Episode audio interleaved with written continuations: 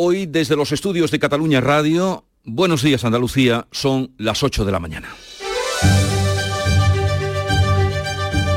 En Canal Sur Radio, La mañana de Andalucía con Jesús Vigorra.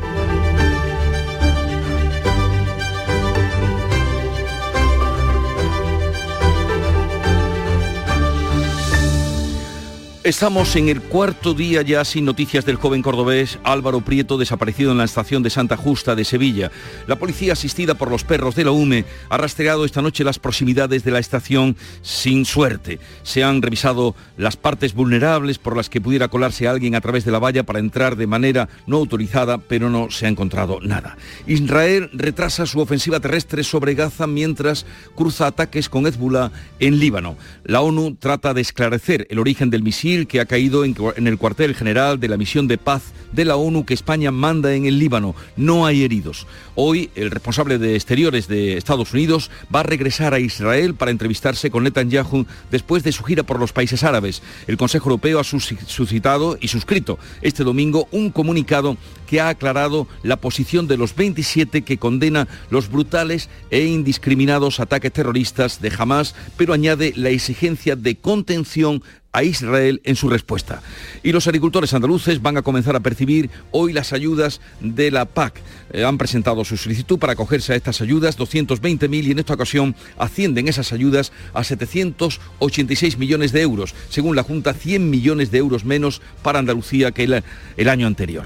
Manuel Benítez el cordobés se cortó la coleta, le cortó la coleta más bien a su hijo, a Manuel Díaz, también el cordobés, en la feria de San Lucas y la periodista Sonsoles Ónega gana el premio Planeta. La presentadora de televisión se ha llevado el galardón más eh, con mayor bolsa de los premios literarios que se otorgan en el mundo por Las hijas de la criada, la historia de las mujeres de una familia gallega que crearon un imperio conservero. De estas y otras noticias, enseguida les ampliamos la información, si bien antes el tiempo.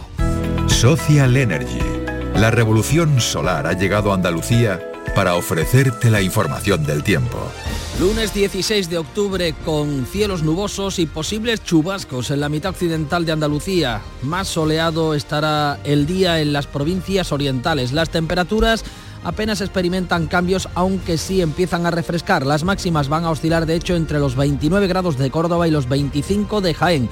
Va a soplar el viento de poniente en el litoral almeriense y variable flojo en el resto de Andalucía. A partir de mañana puede llegar la buena noticia con lluvias generalizadas. Este otoño, únete a la revolución solar con Social Energy. Disfruta de tu instalación llave en mano con grandes descuentos y te regalamos 200 euros en tu batería virtual para que pagues 0 euros en tu factura eléctrica con Luz. Pide tu cita al 955 44 11 11 o socialenergy.es y aprovecha las subvenciones disponibles. La revolución solar es Social Energy.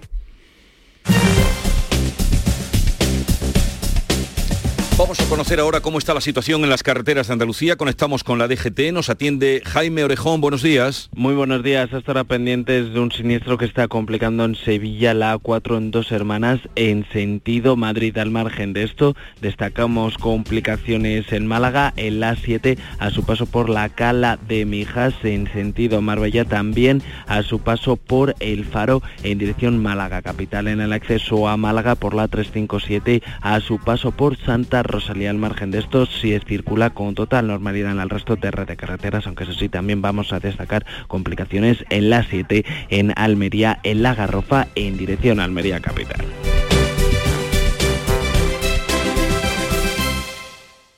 ¿En qué capítulo de tu vida estás ahora? ¿Quieres hacer una reforma o cambiar de coche? ¿Tus hijos ya necesitan un ordenador para cada uno? ¿O quizás alguno ya empieza la universidad?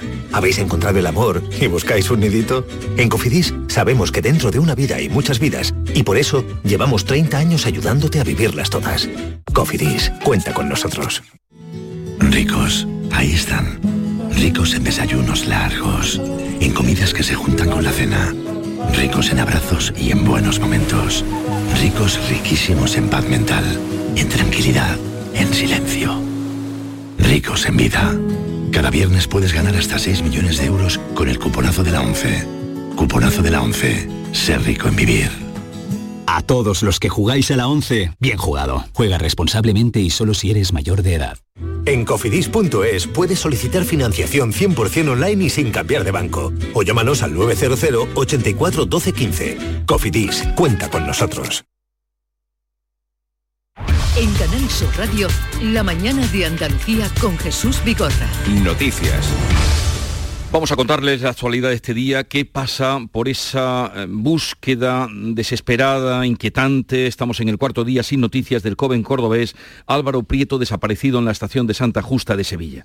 La policía y los perros de la unidad militar de emergencias, la UME, han peinado durante la noche el entorno y los túneles de la estación Manuel Pérez Alcázar. Agentes de la Policía Nacional, asistidos por los perros de la UME, han realizado una nueva batida esta noche que se ha centrado en las zonas más oscuras de las vías y en la que está anexo al vallado que cierra la entrada al vial. Se han revisado las partes vulnerables por las que pudiera colarse alguien a través de la valla para entrar de manera no autorizada. Y es que Álvaro, tras perder el tren que lo iba a llevar a Córdoba, intentó montarse en otros con parada en su ciudad, pero el personal de la estación afirma que no lo logró. Pese a la difusión del caso, no hay pistas certeras. Los agentes descartan realizar batidas ciudadanas para no interferir en la investigación. La madre de Álvaro, Julia López, ha especulado en una entrevista con las causas de su desaparición para Córdoba, se me ocurre, andando no se, no se iba a venir y una de dos. O el coche se lo han llevado un coche y le han hecho de todo, o mm, caminando por ahí le atropella un coche. En el momento de la desaparición vestía camisa verde y pantalón beige. Por otro lado, ha sido localizada la niña de 13 años, desaparecida el pasado viernes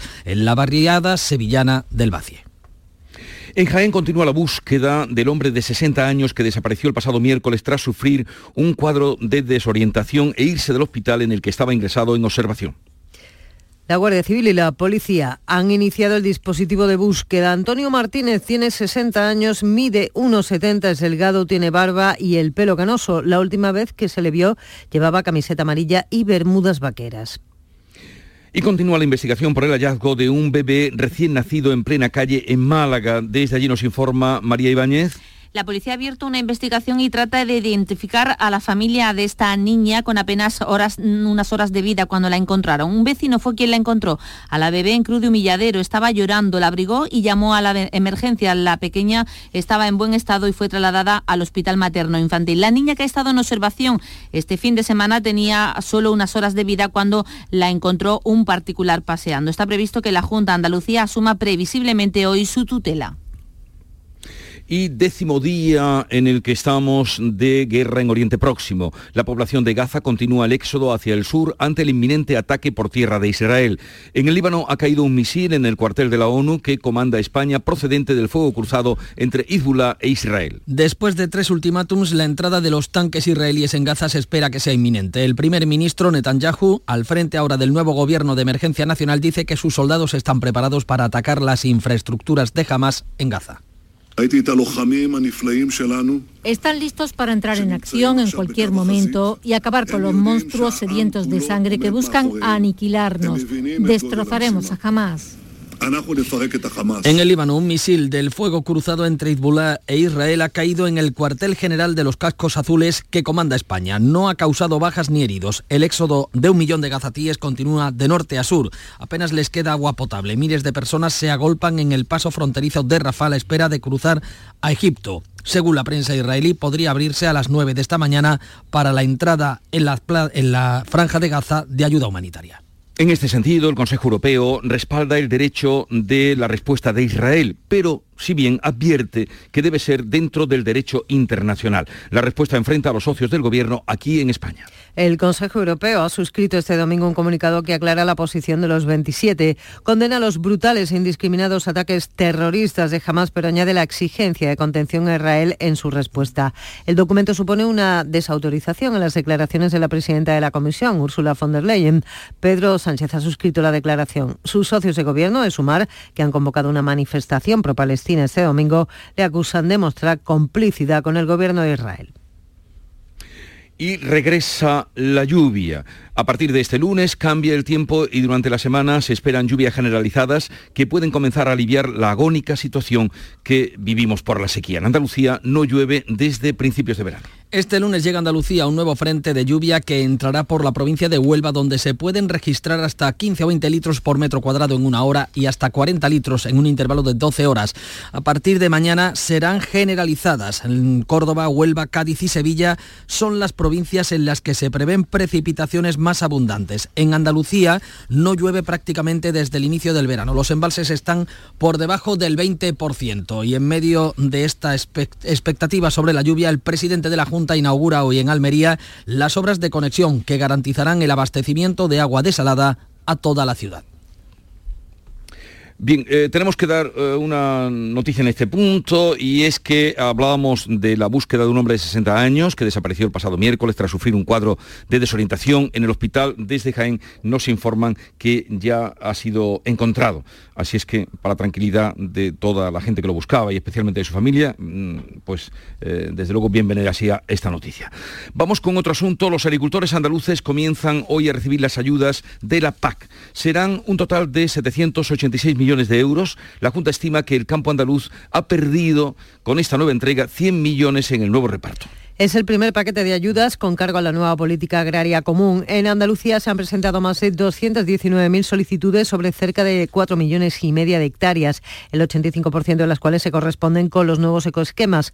La mayor parte de los 786 millones eh, que llegan al sector agrícola y ganadero andaluz se van a distribuir entre el 16 y el 20 de este mes. La Junta de Andalucía calcula que la nueva PAC supondrá 100 millones de euros menos para el sector en nuestra comunidad. Y el tema de Doñana, que vuelve, hay negociaciones durante todo un mes. El Gobierno Central plantea ofrecer a los agricultores de la Corona Norte de Doñana fincas en otra parte para resolver así el conflicto de los regadíos. La permuta de tierras la sugiere en ABC la eurodiputada del PSOE, Lina Galvez. Estas tierras podrían resolver el problema que enfrenta a las dos administraciones, pero primero habrá que ver dónde están esas parcelas y si los agricultores aceptan el cambio. La Junta mantiene discreción sobre el avance de la negociación. Y por otra parte, también hay reunión este lunes de los mariscadores de coquina del Golfo de Cádiz con la Junta tras el cierre de las zonas de marisqueo de la coquina durante dos meses. Sobre la mesa la cuestión de la agilización para el cobro de las ayudas a los mariscadores afectados por la veda o las inspecciones para evitar la actividad de los furtivos. Reclaman que las inspecciones aumenten en número y en recursos. Son las 8, 12 minutos de la mañana, sintonizan Canal Sur Radio. La mañana de Andalucía.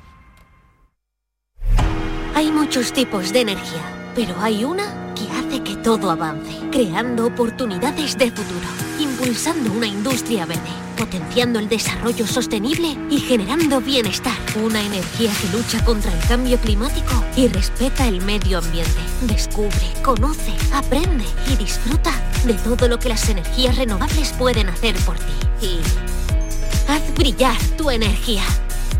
Junta de Andalucía. Vigorra toma la calle. La mañana de Andalucía sale a tu encuentro. Recorremos Andalucía con Jesús Vigorra. Y este próximo 18 de octubre estaremos en Huelva para conocer aún más de la gente que es protagonista en esta tierra. Su industria, su campo y su mar, su gastronomía, su proyección comercial en España y el extranjero, sus curiosidades. La mañana de Andalucía con Jesús Vigorra. Este próximo 18 de octubre, edición especial desde Huelva. Contigo somos más Canal Sur Radio. Contigo somos más Andalucía. En Canal Sur Radio, la mañana de Andalucía con Jesús Bigorra. Noticias.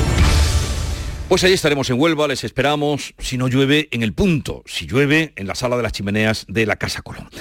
Comienza la segunda fase de la campaña de vacunación contra la gripe y la COVID. Desde este lunes se abre el turno para mayores de 70 años, embarazadas, grandes dependientes y sus cuidadores, también para niños de más de seis meses y adultos con patologías de riesgo. La Junta recomienda a todos los grupos Diana que se vacunen para prevenir el contagio. Las personas incluidas en estos grupos pueden pedir cita a través de la aplicación Salud Responde, Clic Salud, por teléfono o en su centro sanitario.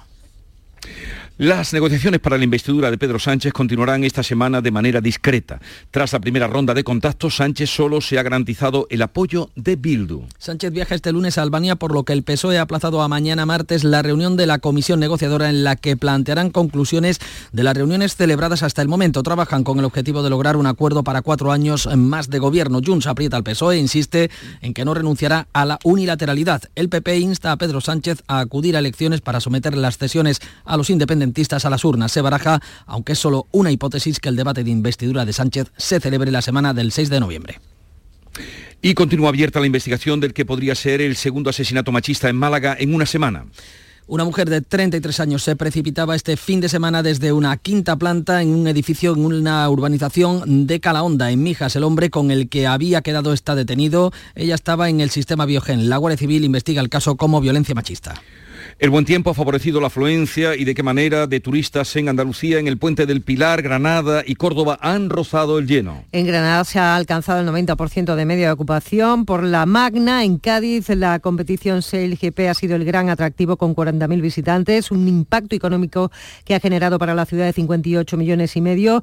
Y en Córdoba se ha alcanzado el 90% de ocupación, a lo que ha contribuido, además de los festivos, la celebración del Campeonato de España de Caballos de Raza Árabe. Cádiz hace balance de la SAIR GP, la conocida como Fórmula 1 del Mar. Salud Botaro. Pues las previsiones iniciales eran más de 40.000 visitantes y han sido más de 100.000. Es el balance que daba en las últimas horas la Junta de Andalucía, el consejero de Deportes Arturo Bernal, que ha estado en esa gran prueba en el mar de la Fórmula 1 del mar, con un impacto turístico que deja la GP de más de 50 millones de euros. Escuchamos al consejero Bernal. Es una prueba ya creo que absolutamente asegurada, dada pues la importancia de la ciudad desde el punto de vista turístico, las comunicaciones, pero sobre todo la vinculación que tiene la ciudad con la SLGP y la SLGP ya con la ciudad. Un evento náutico espectacular que tiene a Cádiz de nuevo como escenario privilegiado. El equipo de Estados Unidos ha ganado contra todo pronóstico el Gran Premio de España. Pues desde luego enhorabuena a los que han contribuido a la organización. Y dos heridos en las últimas horas en Granada. Cuéntanos, en Carna Maldonado.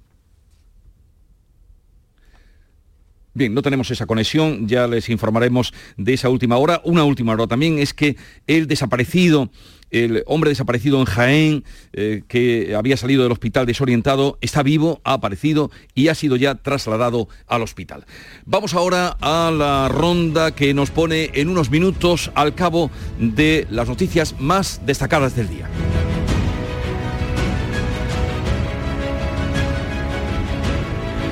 Vamos con la noticia de mayor impacto en el ámbito nacional. Beatriz Galeano. Pues hablamos de cultura, lo hace ABC en un reportaje La revolución de Spotify que cumple 15 años. Este sistema, Spotify, revolucionaba la industria de la música, registra más de 100 millones de canciones con más de 551 millones de usuarios activos. Eso sí, dice este reportaje, los beneficios son muchos menores que antes y los autores de menor calidad, dicen los usuarios.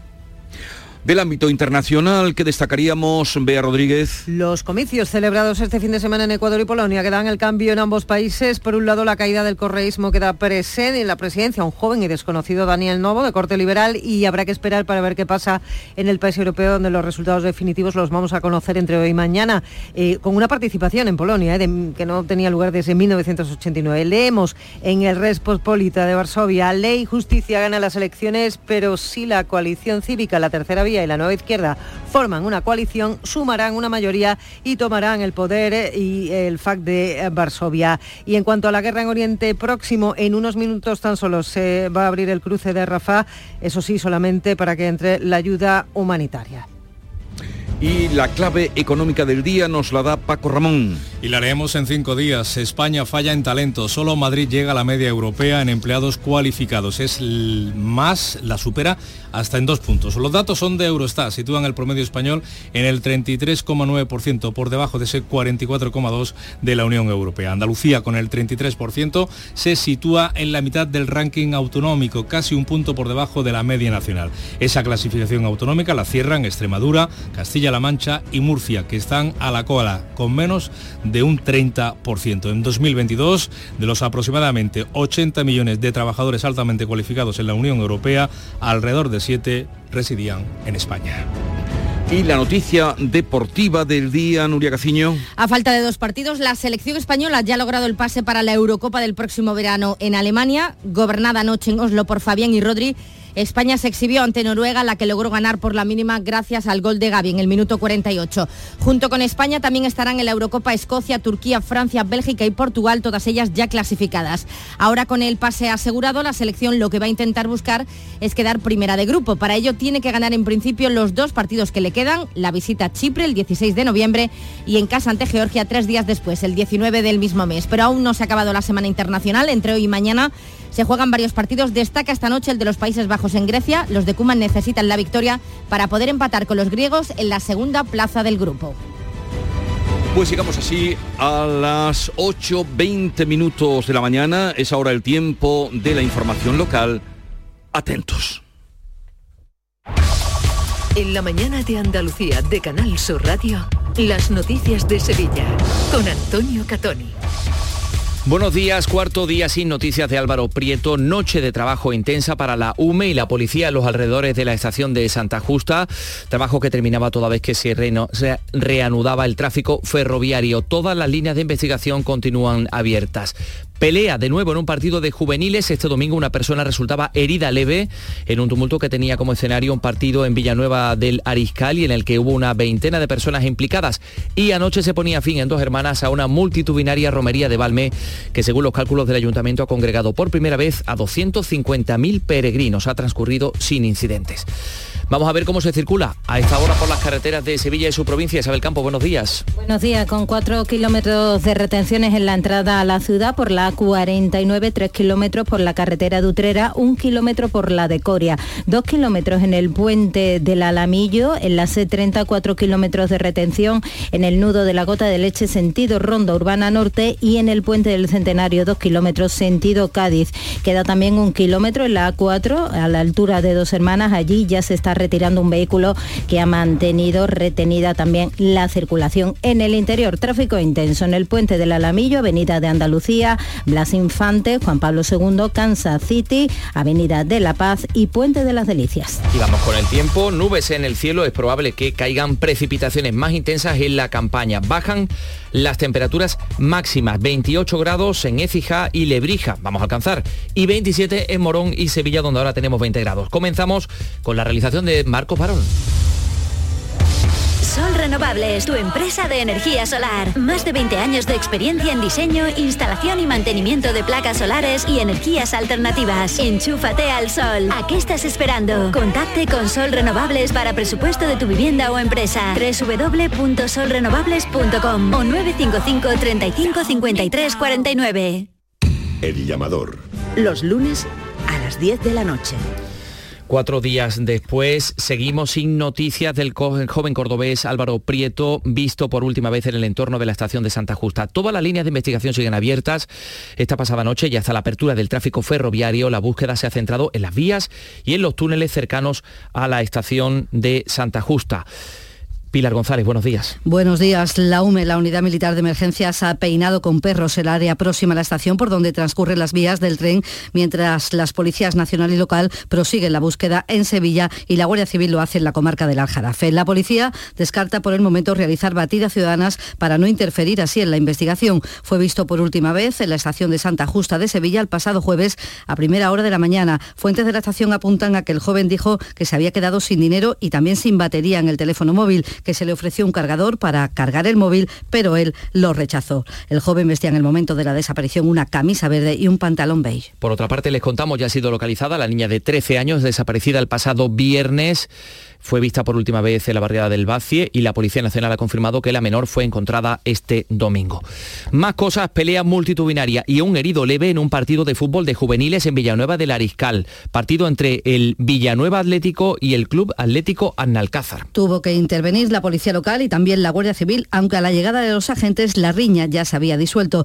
Atendieron los agentes a un herido leve en la cabeza y restablecieron el orden en el campo de fútbol. En el acta del árbitro del partido se habla llegado una veintena de personas, tanto del equipo local como del visitante. Anoche se ponía fin en dos hermanas a una multitudinaria romería de Valme. 250.000 peregrinos acompañaron este domingo a la Virgen de Valme, jornada que transcurría con normalidad, no se registraban incidentes importantes. Este año ha coincidido con el año jubilar de la hermandad, algo que el hermano mayor Hugo Santos vincula con la gran afluencia de vecinos y de visitantes. Yo me he encontrado a gente que me lo ha comentado, dice, oye, yo he venido porque bueno, he visto todo el movimiento que ha habido en este año en torno a Valme y bueno, pues ha sido el año que he querido venir o he querido volver a la romería, teniendo en cuenta también que el año pasado fue el primero después de la pandemia, con lo cual, hombre, la tendencia habrá que verla un poco más en perspectiva, a ver, a ver los próximos años cómo, cómo se da, ¿no? Son las 8 y 24 minutos. La Policía Local de Sevilla ha abierto 40 expedientes este fin de semana a bares de la Plaza Nueva, del Arenal, la Puerta de la Carne, Mateo Gago y San Jacinto por no presentar la licencia de veladores o por tener más veladores de los permitidos. Según el delegado municipal de urbanismo, Juan de la Rosa, esta semana se ha reforzado tanto el dispositivo como la coordinación para tramitar esos expedientes. Desde la Gerencia Municipal de Urbanismo se está reforzando este control. Además, las actuaciones de inspección se han coordinado con la gerencia, que está reforzando el servicio con personal técnico, jurídico y administrativo para tramitar los expedientes derivados de estas inspecciones. El equipo de gobierno del Ayuntamiento de Sevilla va a presentar esta semana su proyecto de presupuestos para 2024 a los distintos grupos municipales. Eh, una primera mm, eh, toma de contacto, eh, según avanzaba el alcalde, que decía espera recibir aportaciones. Y con la constitución del Jurado Popular comienza en la audiencia provincial el juicio contra el joven acusado de matar y descuartizar a Rocío Caiz en Estepa en junio de 2021. La Fiscalía reclama para él 14 años y 4 meses de cárcel. Pilar. Durante la instrucción, el acusado de 25 años reconoció haber acabado con la vida de Rocío, que tenía entonces 17 y residía en Martín de la Jara. Ambos habían mantenido una relación sentimental y tenían un hijo en común. Él aprovechó que habían quedado en la que fue su casa familiar de Estepa para pactar la manutención del niño y allí acabó con su vida. La estranguló con un cordón y luego se deshizo del cuerpo desmembrándolo, esparciendo los restos en bolsas de plástico. El acusado va a declarar mañana tras la presentación de las alegaciones. Los peritos comparecerán el miércoles. Hoy se constituye, hoy comienza ese eh, juicio contra el joven acusado de matar y descuartizar a Rocío Caiz y otra previsión, pero esto para esta semana, Sevilla va a albergar la reunión de los jefes de Estado Mayor de la Defensa de los países miembros de la Unión Europea con la guerra de Ucrania y la de Israel y Palestina de fondo. 8.26, vamos con los deportes, con el protagonismo de los Palacios y Villafranca en el Noruega, España. Carlos Gonzalo, buenos días. Hola, ¿qué tal? Un gol del jugador de los Palacios, Sangavi, dio la clasificación para la próxima Eurocopa a la selección española ante Noruega. También actuó como titular otro palaciego, Fabián Ruiz, mientras que Jesús Navas se tuvo que quedar en el banquillo. El sevillano David Muñoz acabó tercero en la prueba del Mundial de Motociclismo que se disputó en Indonesia. El también sevillano José Antonio Rueda acababa en quinto lugar. En cuanto al fútbol femenino en primera división, el Sevilla perdía 1 a 2 con el Valencia y el Real Betis Féminas también perdía por 1 a 0 en su visita al Granadilla Tenerife. Una vez terminados los compromisos de la selección nacional, Betis y Sevilla vuelven al trabajo para preparar la próxima jornada de liga y en baloncesto, Liga Lep Oro, segunda derrota consecutiva para el Betis Baloncesto, esta vez ante el Clavijo La Rioja por 62 a 56. Descubre Hato Verde Soul, tu hogar en las Pajanosas, Sevilla, con vistas a campo de golf, entorno natural, con chalets de 3 y 4 dormitorios y zonas comunes con piscina y club social. Hato Verde Soul. Para más información, llama al 672 67 6825 o entra en realia.es. Visítanos en Club de Golf Hato Verde. Hacer ejercicio, comer bien, cuidar nuestra salud mental. Suena fácil, pero ¿por dónde empezamos? En Clínica Luces son expertos en salud física y mental, psicología, fisioterapia, nutrición, psiquiatría. Lo tienen todo. Llamad al 680-648-718 o acercaos a Avenida de Montequinto 10, clínicaluces.com. En Canal Sur Radio, las noticias de Sevilla. La Avenida de las Razas va a abrir uno de sus tramos esta semana, en concreto el que va desde el centro comercial Lago a la gasolinera, pero el resto tendrá que esperar hasta poco antes de la feria. También esta semana se va a proceder al apeo del ficus de la Encarnación. El ayuntamiento ha optado finalmente por la tala debido al riesgo de vuelco que han detectado los informes técnicos. El estado del ejemplar se analizó a raíz del desprendimiento de una de las ramas de grandes dimensiones hace bueno, hace unas semanas. Hoy se celebra, ya en el ámbito de la cultura, la gala de clausura del FES, del Festival de Artes Escénicas de Sevilla, con la entrega de los premios escenarios de Sevilla. Estará presentada por el actor y músico Alex Doherty, una cita referente ya para la escena teatral sevillana. Así lo subraya el director del festival, José María Roca. Un homenaje un poco a toda la gente del teatro y al final los premios pues año tras año se han ido convirtiendo en la fiesta, digamos, anual. En este caso, además, eh, el principio de temporada y bueno, y es un colofón siempre al CES cada vez pues más interesante, ¿no? El festival ha tenido un gran respaldo de público en esta edición, pese al cambio de fecha. Los organizadores no descartan seguir con las fechas de este año que coinciden con el inicio de la temporada teatral. Esta semana comienza la Feria de la Tapa de las Cabezas con el pan como producto de referencia en los platos que van a ofrecer 11 restaurantes de la localidad. A partir del jueves, esta Feria de la Tapa de las Cabezas de San Juan y por último el cupón de la 11 rinde homenaje hoy a Carmen Sevilla Hoy cumpliría 93 años, así que la entidad va a dedicarle el cupón eh, del día a quien durante años fue la imagen del telocupón.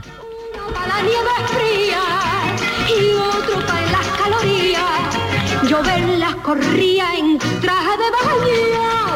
Ay, familia, familia, familia, 20 grados tenemos en Sevilla capital.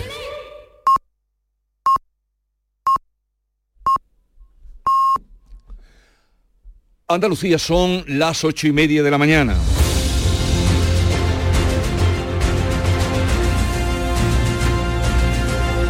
En un momento vamos a la tertulia actualidad para comentar los temas que les venimos contando esta mañana. Hoy con Charo Fernández Cota, Teo León Gross y Pepe Landi. Será en un momento.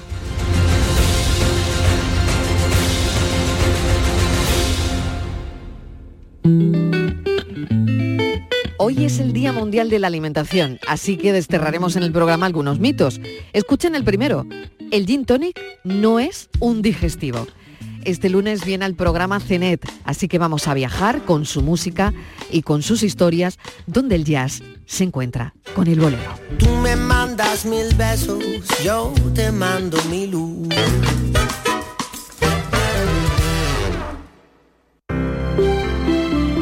Buenos días. En el sorteo del sueldazo del fin de semana celebrado ayer, el número premiado con 5.000 euros al mes durante 20 años y 300.000 euros al contado ha sido 35.692 35692 serie 16016 Asimismo, otros cuatro números y series han obtenido cada uno de ellos un sueldazo de 2.000 euros al mes durante 10 años. Puedes consultarlos en juegos11.es. Hoy, como cada día, hay un vendedor muy cerca de ti repartiendo ilusión. Disfruta del día. Y ya sabes, a todos los que jugáis a la 11, bien jugado. En el programa del Yuyu nos reímos de todo ya sabes que siempre nos gusta mirar el lado bueno de la vida. Son animales que se hacen de querer. Por ejemplo, la langosta del acuario del restaurante Gente di Mare se encontró con una gachí, la acarició, la, la señora se llevó a la langosta y tras darle otra caricia la devolvió al mar. El programa del Yuyu de lunes a viernes a las 3 de la tarde. Gente tierna que ama a los animales por pequeños que sean. Por favor, no los devuelvan al mar que pueden causar problemas. En su lugar, nos los mandan a la radio y descuiden que aquí estarán en buenas manos. Contigo somos más Canal Sur Radio. Contigo somos más Andalucía. Esta es La mañana de Andalucía con Jesús Vigorra, Canal Sur Radio.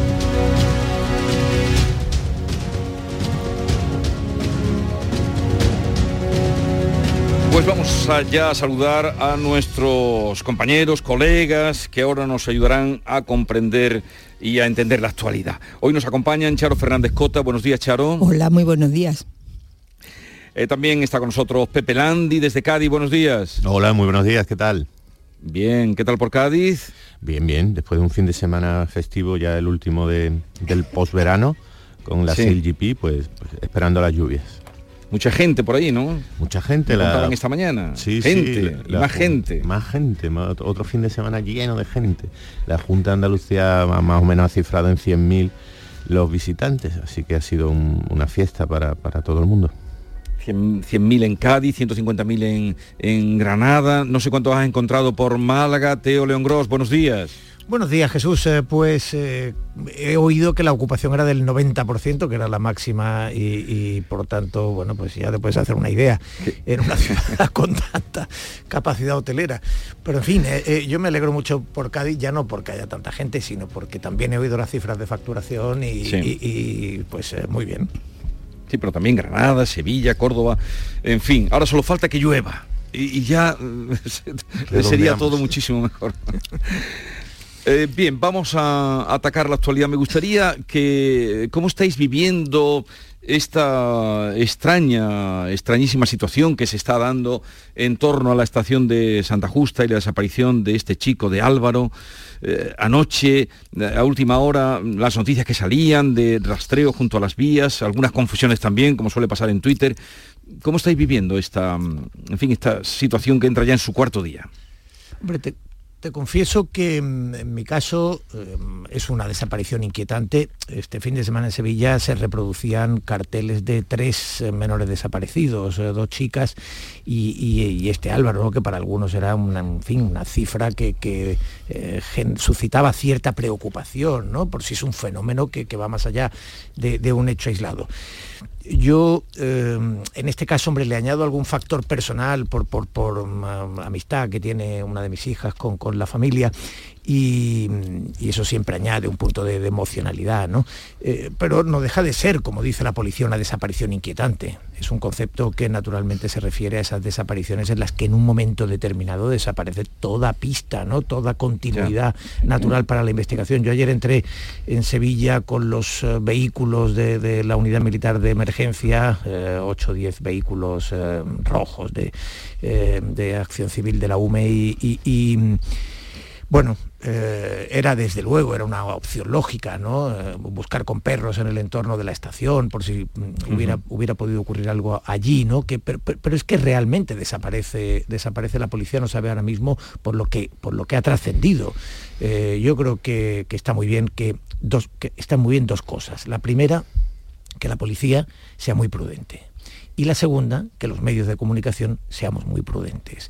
Es decir, ayer ya saltó algún bulo que naturalmente Sí. eh, no solamente corren como la pólvora, ¿no? y en lo que todos eh, cometemos errores, sino que eh, evidentemente generan una angustia para, para el entorno familiar y, y- afectivo, pues eh, que, que- que no, que, que al dolor enorme que supone esta situación, pues naturalmente no hay que añadirse. Una, una consigna básica del periodismo debería ser siempre no añadir dolor a quien está en una situación de dolor.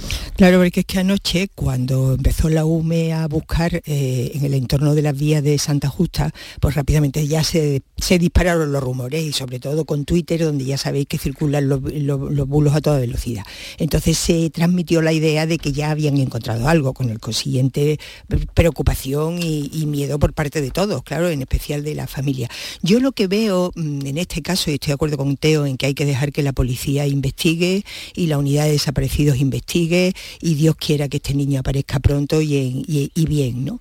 Pero hay muchos interrogantes y a mí me cuesta comprender cómo un chaval de 18 años no tiene recursos para que le dejen llamar por teléfono desde cualquier móvil o para cargar su móvil entre, en la propia estación o para negociar con Renfe mm, la situación, ¿no? Sino es que me imagino que el niño, es que no, no entiendo por qué se lanzó a la desesperada, pues igual hizo todo esto, en fin, mm, ver- verdaderamente son muchas las interrogantes, aunque es verdad que no nos podemos hacer preguntas porque lo que hay que dejar es que la policía siga investigando y trate y se trate de aclarar la, la situación, si es que se subió un coche, o en fin. Hombre, yo entiendo que si lo hubieran atropellado, que una de las hipótesis que se baraja ya habría aparecido el cuerpo en algún sitio, ¿no? al- al- al- a la llamada a la prudencia y de, de- bueno de los medios de, de comunicación y de los cuerpos de seguridad que, que prácticamente están obligados y la, y la- y la cumplen a rajatabla a, a esa prudencia y a esa difícil eh, paciencia en el, trabajo de búsqueda habría que mm, añadir también a los ciudadanos. Yo creo que ha llegado un, momento ya hace, tiempo que vivimos ese momento en el que muchos ciudadanos si quieren eh, mm, usurpar el papel de los medios de comunicación y difundir entre sus conocidos y sus listas de contactos determinadas informaciones apresuradamente, pues ya que quieren asumir ese papel, mm, mm, se me escapa por qué, pero quieren asumirlo algunos de, nuestros vecinos y conciudadanos, pues pedirles que lo hagan con, máxima responsabilidad y pensando en ese dolor que decía eh, Teo que pueden, que pueden añadir los bulos, que tengamos algo de responsabilidad mm, individual y personal a la hora de, de lanzar y reenviar y compartir alegremente bulos, fotografías dolorosas, eh, falsas, montón, en fin, esa, petición habría que... Y, un añadido de, los medios de comunicación que, hablabais también, que hace, hace tiempo que los que nos escuchan no tienen por qué saberlo. Hace tiempo que en las redacciones hay un, debate, una duda respecto al tratamiento de las desapariciones, porque la, mm, las familias, de forma absolutamente comprensible, y humanas eh, inmediatamente piden ayuda para activar una alarma que permita eh, encontrar y saber de las personas que, han desaparecido, pero los cuerpos de seguridad del Estado a los medios nos piden cierta mm, calma, cierta pausa, porque hay muchísimas desapariciones, un porcentaje muy alto de desapariciones, sobre todo entre gente joven, bueno, pues que se resuelven en, poco tiempo, que responden a, una, voluntad del, desaparecido, algún tipo de conflicto, de conflicto familiar, y entonces conviene no, no airearla inicialmente. En este caso, por desgracia, todo apunta a que no, no se trata de de una desaparición voluntaria, sino algún tipo de accidente, algún que haya sido retenido contra su voluntad, son las dos teorías que, maneja la familia y, no nos queda más que, que esperar a, que el trabajo de, la policía, ayer se sumaba la UME, pues, pues vaya dando, dando frutos y mientras tanto pues esa inquietud y ese, ese, malestar que, el que, no, no, no tenemos alternativa y tantos interrogantes, eh, horas que se hacen, supongo, para la familia y días interminables, veremos qué pasa eh, con este asunto terrible, desde luego, eh, por, esa situación de, incertidumbre. Bueno, vamos a otra situación también, con todas las distancias habidas y por haber, la situación que entra en su décimo día de guerra en Oriente Próximo. La población de Gaza continúa el éxodo hacia el sur ante el inminente ataque por tierra de Israel. Estados Unidos, que ha tenido que salir ahora, da la impresión de aparar a Israel, ¿no? No sé cómo lo veis, si es en esa en esa llamada que se ha hecho mm, a que respeten y que no se metan en una ratonera eh, en, el, asunto de Gaza, eh, Israel, mm, esta contención que, está poniendo o que por lo menos esa impresión da ¿no? de Estados Unidos a Israel. Sí, bueno, entre otras cosas hay que recordar que de momento hay ciudadanos estadounidenses en, en la franja de Gaza, ciudadanos estadounidenses como otros extranjeros que no han podido salir con la franja cerrada y en este momento pues efectivamente se negocia con Egipto para que eh, se pueda abrir el paso de Rafah, el paso del sur de la franja hacia, hacia Egipto y por ahí eh, salga esa población extranjera. Pero más allá de lo difícil que sería justificar, en fin, eh, ser, animar o, ser, mm,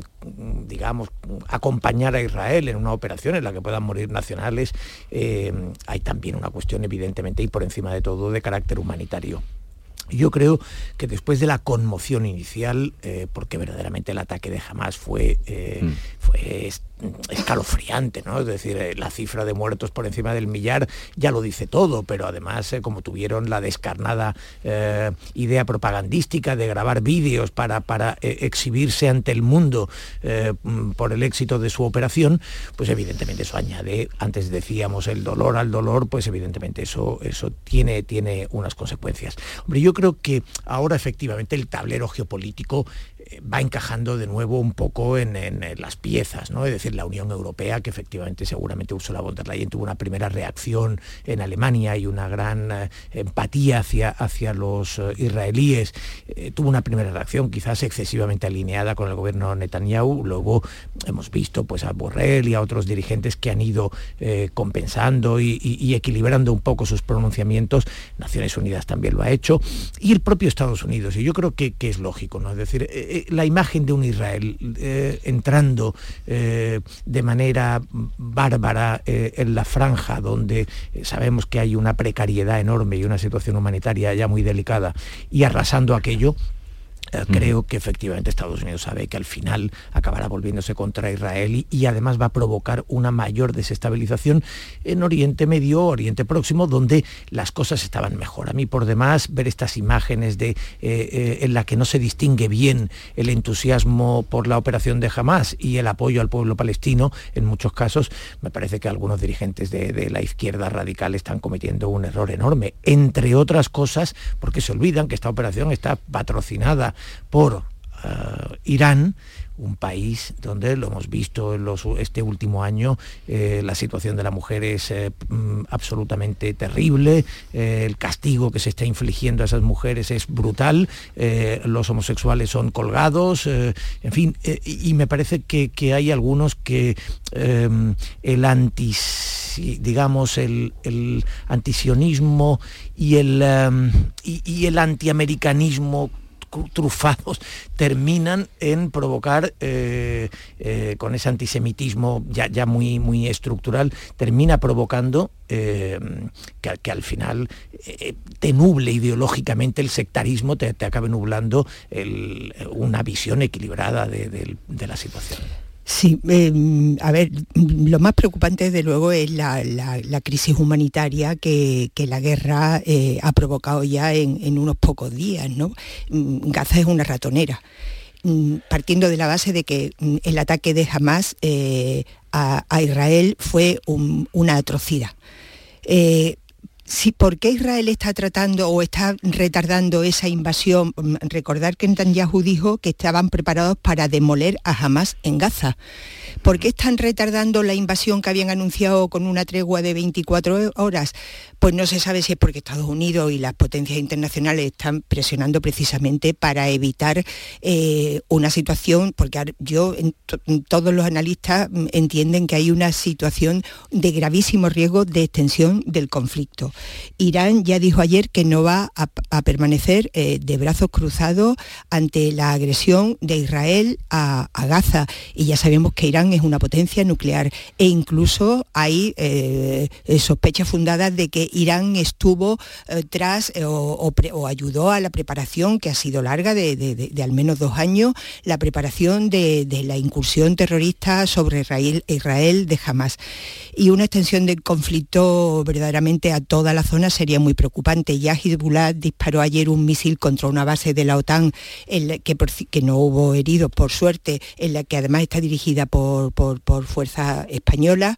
Eh, Egipto mm, está pidiendo que, se abra. Parece que ya hoy podría empezar a entrar ayuda humanitaria, que hay camiones esperando en la frontera de Egipto, eh, pero Egipto no va a abrir su frontera para la salida de los habitantes de Gaza, eh, porque tampoco Egipto está en muy buena situación situación que digamos, ¿no? En buena situación económica, el gobierno militar está endeudadísimo y el país en el que yo estuve recientemente lo está, lo está pasando francamente mal.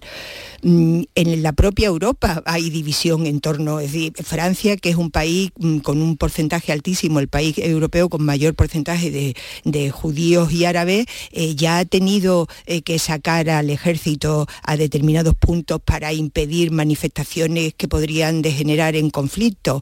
El propio gobierno español no se pone de acuerdo de, si, decir, hay la ministra Belarra que, está totalmente a favor de Palestina, mientras que el presidente del gobierno pues ayer firmó una declaración de los 27 reconociendo el derecho de Israel a la defensa. Yo creo que la política internacional de las democracias occidentales se debe dirigir con toda su fuerza para impedir un, genocidio y una masacre humanitaria en Gaza. Hay que velar por los derechos humanos y sobre todo hay que tratar de garantizar que Israel actúa como un Estado democrático.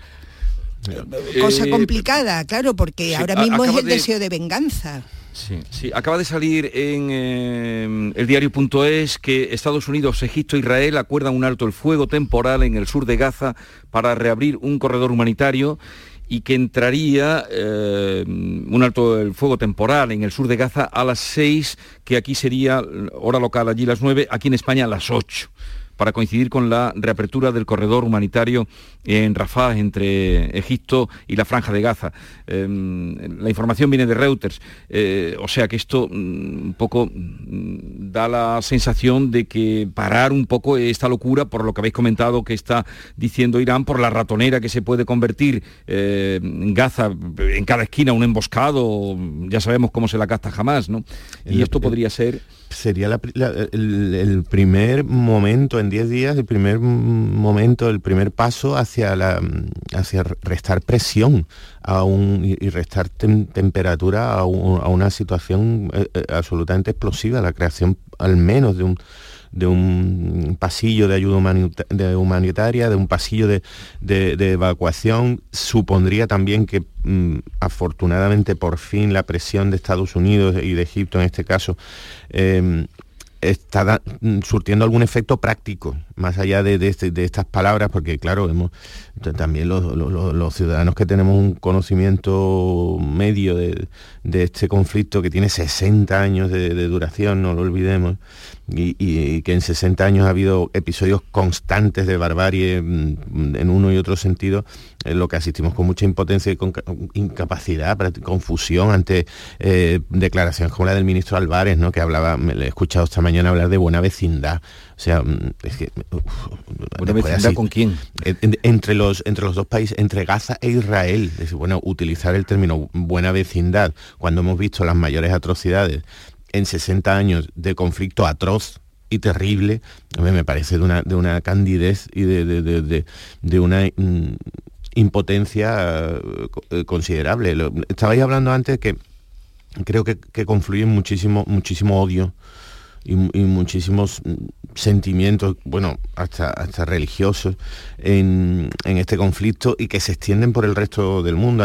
hablabais de antisionismo, antisemitismo, anticapitalismo, seguramente anti eh, antimusulmanes, antiamericanismo, y al final lo que hay es un, choque de, odio en, que, que, en algún momento deben, deben tener freno, ¿no? porque este, Gaza está secuestrada por un grupo terrorista, dirigida, presidida y gobernada por un grupo terrorista fanático y suicida que tiene atrapada a toda su población y Israel lleva mm, años practicando prácticamente políticas de genocidio sistemático y a plazos contra, contra Gaza. Entonces mm, hemos vivido una escalada sobre esas barbaridades, hemos, vivido un avance, un aumento de las barbaridades porque tampoco Israel nunca había llegado a la invasión terrestre eh, de Gaza como va como amenazaba con hacer en, estos momentos ni, ni, jamás había cometido las inhumanidades que, hemos,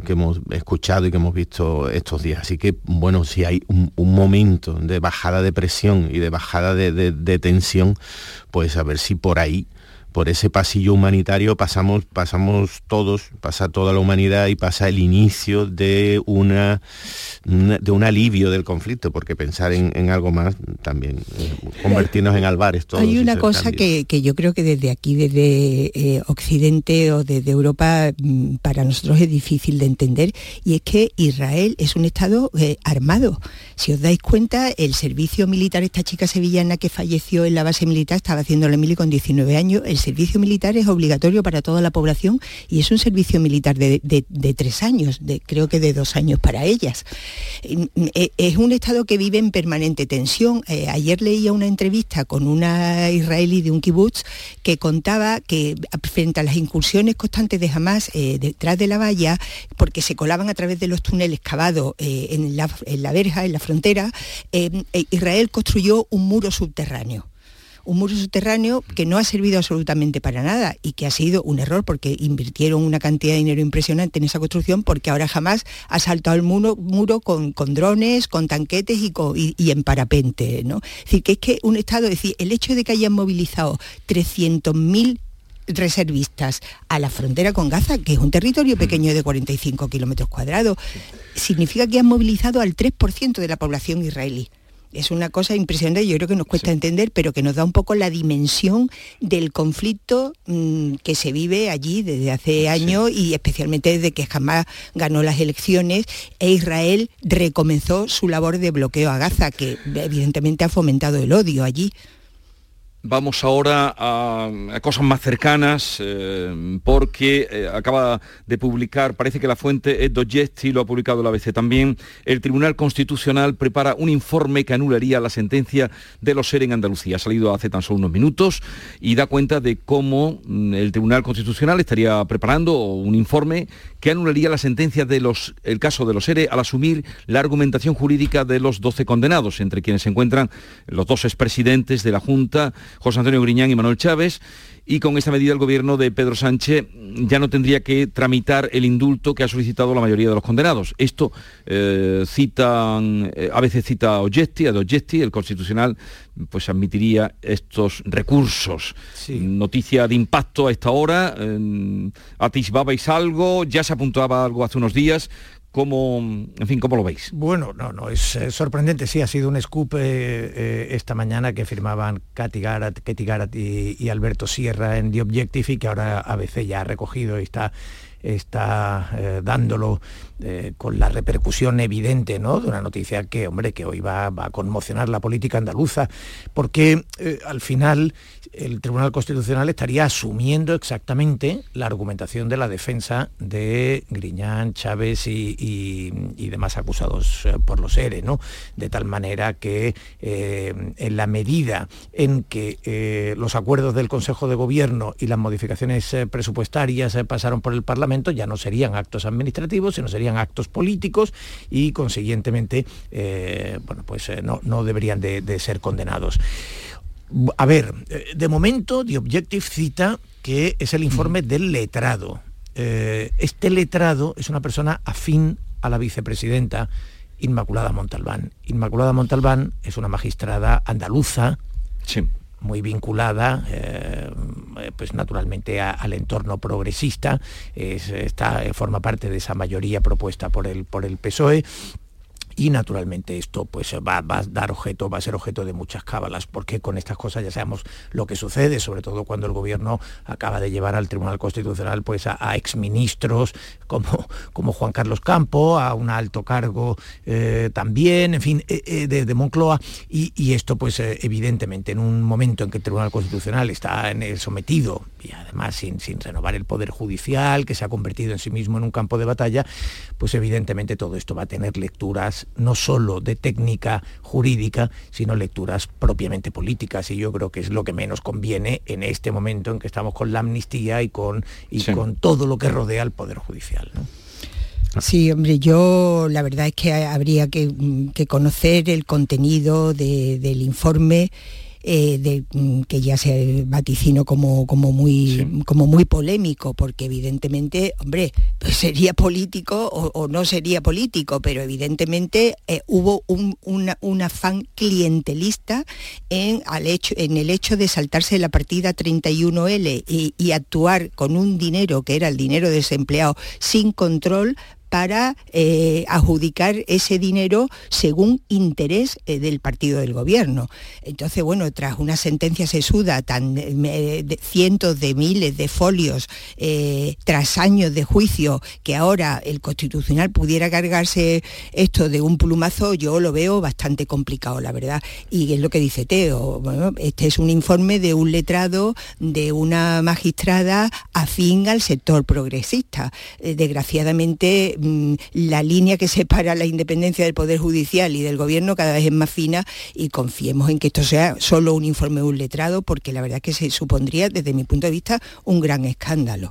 Bueno, pero ah, tendremos que aceptar las resoluciones judiciales de los distintos estamentos en, todos los sentidos, porque cuando nos eh, resultan influidas o cercanas a algún, algunos magistrados que podemos calificar de progresistas, como cuando mm, eh, vienen de, de, manos de otros que podemos considerar conservadores, porque mm, bueno, en el caso de, los seres podemos recordar lo que se ha escrito y contado y dicho y, escuchado y vivido con la jueza Alaya durante, durante tantos años. Y aceptamos todos, entre otras cosas, porque mm, no nos queda más remedio como muestra de, respeto y de inclusión en el sistema que nos hemos dado, no, nos queda más que mm, aceptar las resoluciones judiciales. Pero cuando... aceptar, aceptarla, por supuesto, digo, la que, se aceptó en su momento, la condena de la película, se aceptó en su momento la condena de los seres, pero un momento,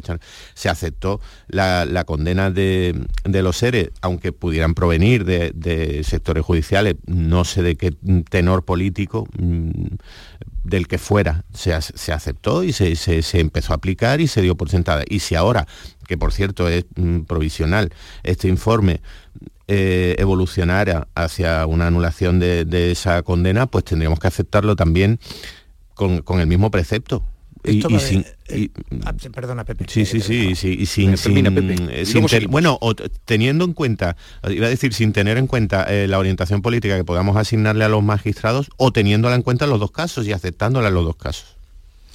Bueno, sí, eh, entiendo que sí, que llega la, que llegan las nueve, pero eh, sí, yo creo que... No, sí, luego vamos a seguir. Sí, creo que convendría... sí, en, el sentido de que, a ver, evidentemente Alaya fue objeto de multitud de críticas, el propio Tribunal mm. Supremo fue objeto de multitud de críticas, el Tribunal Constitucional será objeto de multitud de críticas, y eso no, no, tiene nada que ver con aceptar o dejar de aceptar las sentencias. Por supuesto, las sentencias se aceptan, ¿no?